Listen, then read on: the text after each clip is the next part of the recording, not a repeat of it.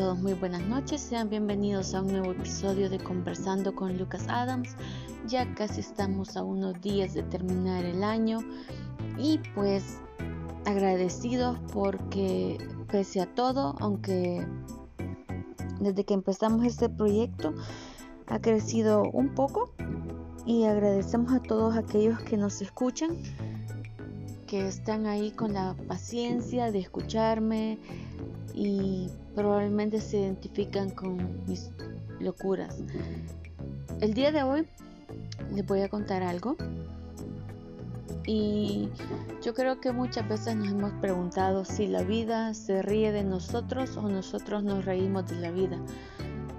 Fíjense que esto es bien curioso porque ah, van a escuchar detonaciones, es porque aquí en mi país ahorita, bueno, en el departamento donde yo vivo, están de fiestas patronales. Ay, qué sueño tengo. Ya me voy a acostar. Ya va siendo hora de que me duerma. En fin, eh, volviendo al punto, una de estas mañanas que amanecí con dolor de cabeza y con cero ganas de ir a trabajar como casi siempre, me dice mi mami, enamórate de la vida, reíte de ella. Yo me quedo por un momento. Demonios, ¿será que la vida se ríe de mí? ¿O realmente yo me tengo que reír de ella? ¿Cómo está la cuestión? Porque por ratos parece que se deja ir de codazo y me dan las costillas y... En fin, ustedes se imaginarán. Hay días que no honey, no money. Entonces es como que, ¿qué hacemos acá? ¿Cómo vamos sobreviviendo? Eh, en el trabajo que si no es una cosa es otra. Y así. Que conocemos gente buena, que voy al médico, que voy al hospital, que me dicen que no, que está bien, que ya todo pasó, que solo es la epilepsia con la que tenés que vivir, que tenés que tomar tantos medicamentos y uno se queda bloqueado. Yo sinceramente a veces me quedo como bloqueada porque no sé qué hacer de tanta de tanta vaina que tengo en la cabeza. Pero sí, estoy tratando de reírme de la vida, aunque a veces a mí me agarra de saco de box. Y para esta semana, pues vamos a ir viendo poco a poco cómo nos va. Estoy pensando en animarme, echarme porra yo solita. Y pues les voy a contar una experiencia que me pasó esta semana. Íbamos a...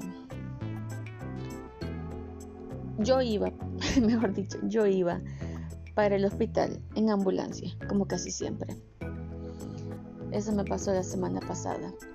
Y se subió al lado mío una señora que iba bastante mal de salud. Se estaba quejando, creo que tenía dolor en los discos de la espalda. Y iba llorando. Y uno siempre siente esa compasión de porque uno ya sabe que es estar en el hospital, de tener dolor. Y yo recuerdo que cuando yo estuve en el hospital, nomás desperté de la anestesia y tan solo pasó el efecto de la anestesia, el cráneo me dolía horrible. Se podía sentir dónde dolía el hueso, dónde dolía la piel, las puntadas, los músculos, no sé, me dolía todo, me dolía hasta el pelo. Si pudiera decirles que me dolían las uñas, también me dolían las uñas. Y yo le escuchaba a ella quejarse y pedir, y no sé, era feo. Entonces uno a veces quiere decir cosas, pero uno no sabe cómo la persona lo va a recibir, si va a decirle, sos una entrometida, no te metas, no opines, no te pedí tu opinión. Y al final la señora se dobló tanto del dolor, se dobló, literalmente se dobló, que se terminó recostando en mi mochila, porque yo andaba en mi mochila con mis cosas en caso de me, me hospitalizaban, ya saben, mi jabón, mi toallita. etc. Y cuando ya estaba ella así,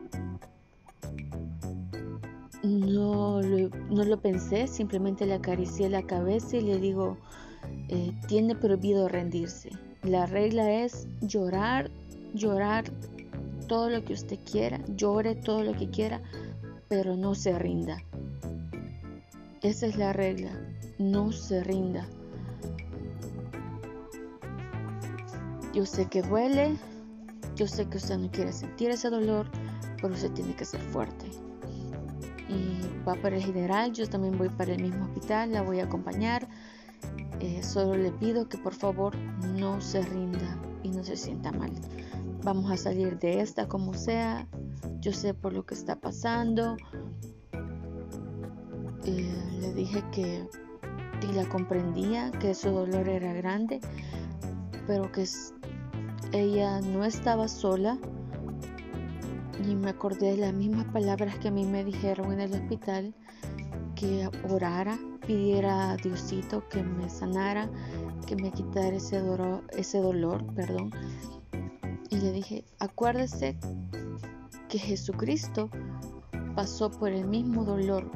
Él sabe los dolores que usted está pasando porque vino a la tierra a vivirlos. Él la conoce. Si usted le pide con fe, Él la va a acompañar y la va a ayudar. Y no se olvide de pedir misericordia.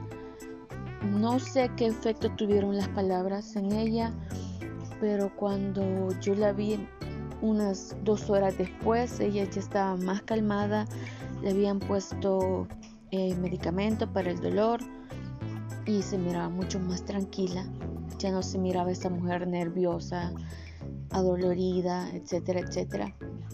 Y cuando me vio me dijo gracias, gracias por darme consuelo, gracias por escucharme, gracias por acompañarme.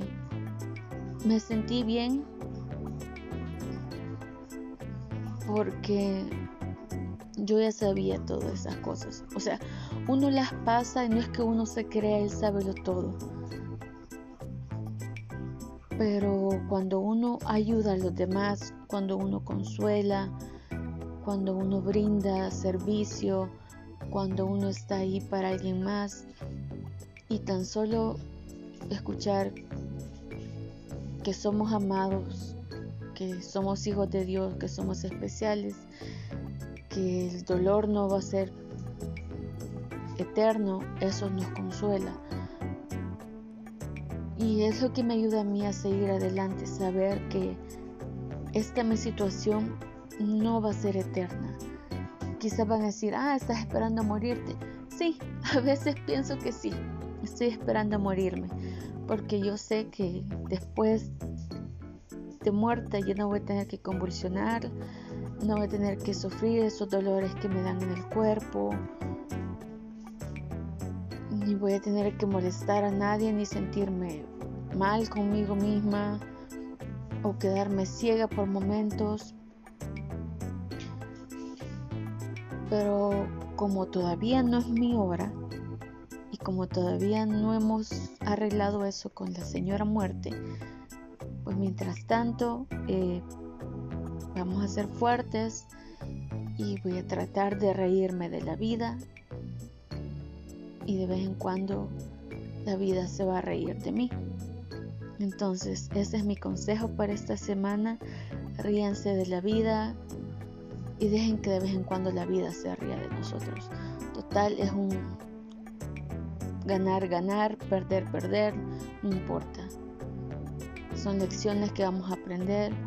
Para eso se nos ha pedido que vengamos a la tierra, se nos envió la tierra por esa misma, eh,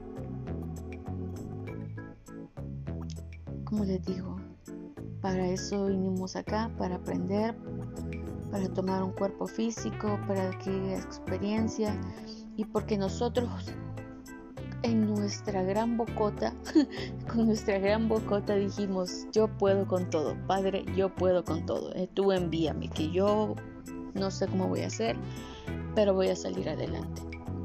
Y aquí estamos. Entonces, aquí estoy, intentándolo una vez más. Vamos por otra semana. Y ya estoy desde ya pidiendo que ya termine. Espero más que todo no enfermarme y espero poder escucharlos. Bueno, espero que me puedan escuchar próximamente. Voy a tratar de grabar más rápido, pero como es bien difícil quedarme sola y tener un tiempo y pensar qué voy a decir y esta casa es un circo. Así como dice Arjona, tu casa es casa de locos y tú también otro poco, entonces pues ahí vamos. Pero no se preocupen, aquí estamos siempre Lucas y yo, eh, dedos por ahí y ahora tenemos el AFO que no le hemos puesto nombre, así que vamos a tratar de nombrarlo. ¿Alguna sugerencia? Soy todo oídos. Gracias por escucharme, feliz fin de semana y feliz inicio de semana.